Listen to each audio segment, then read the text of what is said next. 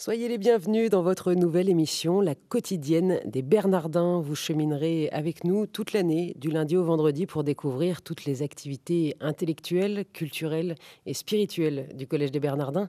Aujourd'hui, nous allons découvrir la mission des Bernardins.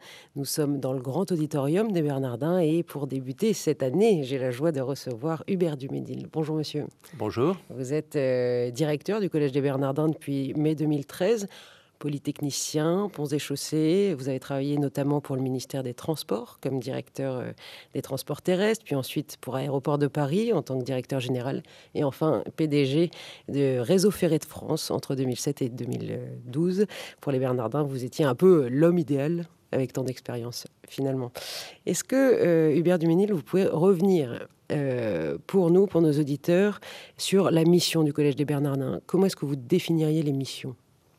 Le Collège des Bernardins, je crois d'abord que c'est un, lieu, c'est un bâtiment, c'est une histoire qui vient du Moyen Âge, marquée par euh, une architecture d'inspiration euh, cistercienne qui a accueilli des étudiants au moment où naissait euh, à Paris l'université et le quartier latin. Puis après une longue période, et notamment une parenthèse après la Révolution, où ce bâtiment a été affecté euh, à des usages pour lesquels il n'était pas fait, comme du stockage de sel, d'archives ou une caserne de pompiers, voilà qu'un homme, euh, devenu quelques années plus tard le cardinal du sujet, sillonnant les rues du quartier latin, passant devant ce bâtiment qui était en train de devenir une sorte de ruine, à l'inspiration, l'intuition, l'inspiration, on peut dire sans doute que ce bâtiment pourrait être appelé à, une nouvelle vie, une renaissance en quelque sorte. Et donc le projet que nous conduisons en ce moment au Collège des Bernardins, c'est faire revivre ce lieu dans la fidélité à, son histoire, à ses origines, à toutes ses dimensions euh, culturelles, spirituelles, historiques, et de le faire revivre dans la modernité en l'inscrivant dans le temps présent, en quelque sorte une sorte de témoignage de mise en œuvre du Concile.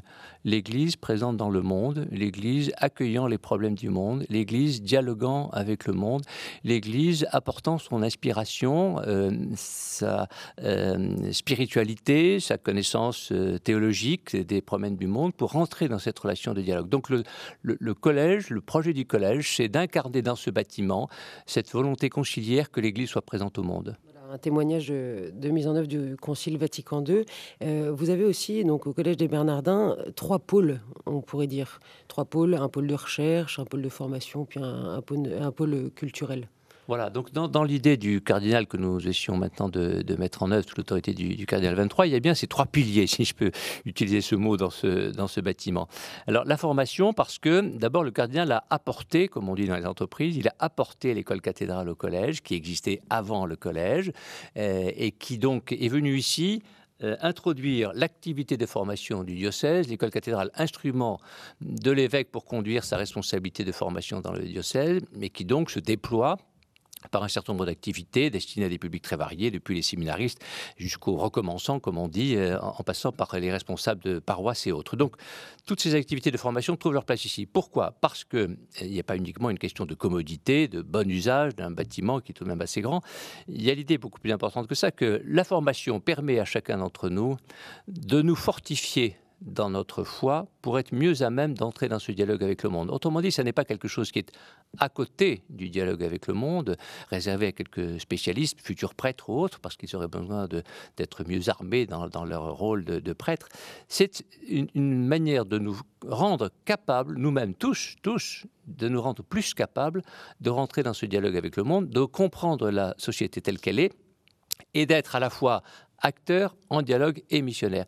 Et donc la formation. La recherche, pourquoi? Bien parce que euh, dans le monde que nous connaissons, traversé par ces crises, ces doutes et ces questions, euh, la recherche, c'est au fond rassembler des personnes de bonne volonté et de toute croyance pour que se mettant dans un lieu de liberté et de disposition, de disponibilité et d'écoute mutuelle, soient capables de pousser un peu les lignes, si je peux dire. C'est au lieu de constater ou de se résigner que nous sommes enfermés dans des contraintes et les difficultés du monde actuel, pousser les lignes, c'est-à-dire être capable, avec un peu d'audace parfois, de faire des propositions pour que toutes les grandes questions de, la société disposent de quelques perspectives d'espérance pour l'avenir. Et puis les activités euh, de dialogue, de culture, euh, de rencontre et d'art, euh, parce qu'évidemment c'est ce, ce, format du dialogue et de la rencontre qui s'exprime de différentes manières, par des tables rondes bien sûr, mais aussi par l'art. Le cardinal du sujet considéré je crois avec beaucoup de force que l'art, la création contemporaine est une manière d'exprimer à travers l'artiste une vision du monde contemporain et donc l'art est présent aussi au collège. Alors vous avez dans le pôle de recherche, vous l'avez évoqué euh, juste avant de parler du pôle de culture, sur la culture, euh, vous avez dans ce pôle de recherche un observatoire de la modernité. Il s'agit de quoi? Alors c'est d'abord un signe à travers l'expression même d'observatoire de la modernité. C'est une manière d'illustrer ce que je, disais, c'est-à-dire que ce lieu historique euh, euh, fondé sur un acte de formation est un lieu ouvert au monde moderne, destiné à entrer en dialogue avec ce monde moderne. Et donc cet observatoire de la modernité, c'est une, manière d'exprimer que ce groupe de personnes se rassemble régulièrement pour, j'allais dire, contempler dans le monde moderne les sujets qui apparaissent euh, déterminants pour l'avenir de l'humanité, qui peuvent rentrer en résonance avec une vision historique de l'humanité, mais qui aussi ouvrent des questions et des perspectives pour l'avenir. Et donc cet observatoire de la modernité, c'est cette vocation et en même temps le signe que nous donnons de notre présence dans le monde moderne. La quotidienne des Bernardins aujourd'hui avec Hubert Duménil, directeur du Collège des Bernardins, au cœur du dialogue, pousser les lignes, mettre en perspective. On est vraiment, on va de l'avant au Bernardin. Ça fait maintenant deux ans que vous êtes là, Hubert Duménil. Quels sont les grands projets que vous avez mis en route?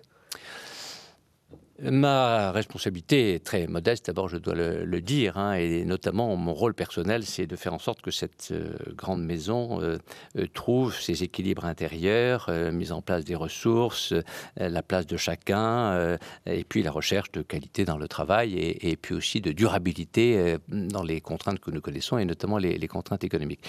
ce que nous avons fait, je pense, peut-être la chose que nous pourrions mettre en avant comme étant un témoignage de cette évolution du collège, c'est le le, choix de, de, la chaire. Le, collège, dans une grande tradition universitaire, a une chaire qui est donc un sujet particulier que nous choisissons pendant deux ou trois ans pour l'approfondir avec une ou deux personnes qui en sont les, porteurs, les titulaires, comme nous disons. Hein.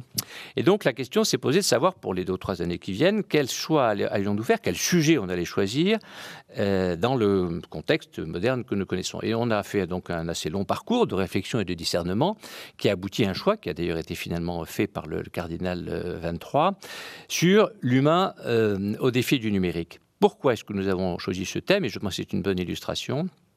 Ce thème, d'abord, il nous est transversal, c'est-à-dire qu'il touche l'être humain dans toutes ses dimensions, dans sa santé, dans son éducation, euh, dans son travail quotidien.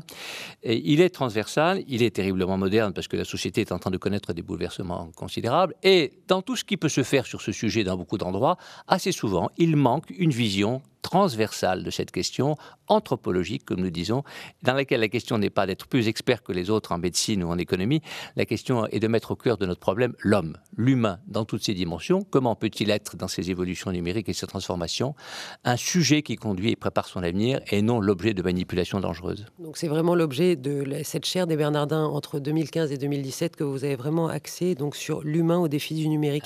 Est-ce que ce, thème-là, évidemment, euh, comprend le transhumanisme? Par exemple. Absolument, tous les sujets, si vous voulez, et j'allais dire presque plus particulièrement celui-là, hein, dans la mesure où certains pensent que ces technologies modernes pourraient changer la nature même de l'homme, le prolonger d'une certaine manière ou l'augmenter, voilà des mots qui font parfois un peu peur aux oreilles, eh bien notre question n'est pas d'ignorer ça, n'est pas d'avoir peur de ces questions, mais c'est de les affronter et probablement avec euh, l'idée que notre conviction profonde qui nous anime, nous les chrétiens et beaucoup d'autres, nous permet de dire qu'il est possible que l'homme porte ces technologies, utilise ces technologies à d'autres fins que de renoncer à sa propre nature, mais au contraire à la fin de s'épanouir lui-même dans le projet qui est le sien d'être créature de Dieu.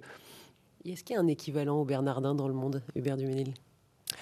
Écoutez, nous avons euh, par contre des petits frères. Je ne suis pas sûr qu'il existe des grands frères, c'est-à-dire qui nous ont précédés dans l'originalité de notre projet, mais nous avons des petits frères qui est un très beau témoignage, qui montre que l'Église, dans beaucoup d'endroits, parfois de manière plus modeste et dans des lieux peut-être moins prestigieux que le nôtre, qui montre bien que l'Église, je pense, est maintenant vraiment traversée en France et dans beaucoup d'autres continents par euh, cette euh, sensibilité, cette attention à sa présence et au dialogue dans le monde. Et d'une manière très particulière, le pape vient de nous lancer un appel extraordinaire dans sa dernière encyclique, puisqu'il nous dit que, alors que d'autres encycliques étaient destinées plus particulièrement euh, aux évêques ou, au peuple catholique, celle-ci est adressée au monde entier et nous donne au fond un signal extraordinaire que il nous appartient maintenant, d'une certaine manière, de prendre le relais et d'être nous-mêmes acteurs de ce dialogue euh, dans le monde. Donc euh, voilà, d'autres Bernardins peuvent être d'autres lieux de ce dialogue et nous sommes heureux si nous pouvons y coopérer. Alors, les Bernardins en quelques chiffres. Euh, Hubert Duménil, vous êtes donc le directeur, je le rappelle. Vous avez combien d'employés ici?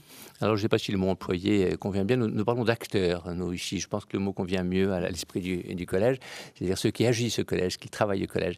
Et donc, nous avons des populations très variées, puisque nous avons à peu près une trentaine de, salariés. Nous avons des enseignants qui ont une position différente, 120 à peu près. Et puis, nous avons beaucoup de, bénévoles, 200 environ, qui, évidemment, souvent de manière à temps partiel.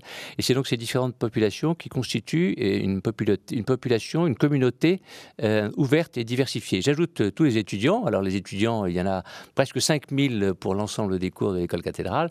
Et, donc vous voyez que ces différents groupes humains se croisent, euh, travaillent ensemble, sont tous des acteurs et qui donc font vivre ces murs. Et donc je pense que c'est une des de ce collège, c'est de constituer cette grande et belle communauté.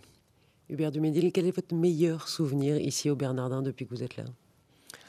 Écoutez, c'est peut-être tout simplement le temps présent, la joie que j'ai de pouvoir euh, euh, exprimer, euh, avec d'autres qui vont le faire après moi grâce à vous, exprimer, diffuser, proposer ce que le collège peut faire de, merveilleux ici, avec l'idée que nous ne voulons pas que ce soit réservé à quelques privilégiés qui habitent dans le quartier latin ou dans le 5e arrondissement, mais que c'est la mission que le cardinal m'a donnée. Nous devons utiliser les moyens modernes, et notamment les médias, pour diffuser le plus largement possible cette mission, cette parole d'espérance qui nous anime. Merci beaucoup Hubert Duménil. Je rappelle que vous êtes le directeur du Collège des Bernardins. Vous pouvez retrouver cette chronique sur le site des Bernardins, collège-des-bernardins.fr ou sur le site de Radio Notre-Dame, radionotre-dame.com. Vous pouvez également suivre l'activité des Bernardins sur Twitter et sur Facebook. Pour Twitter, c'est C Bernardin. À demain, même endroit, même heure.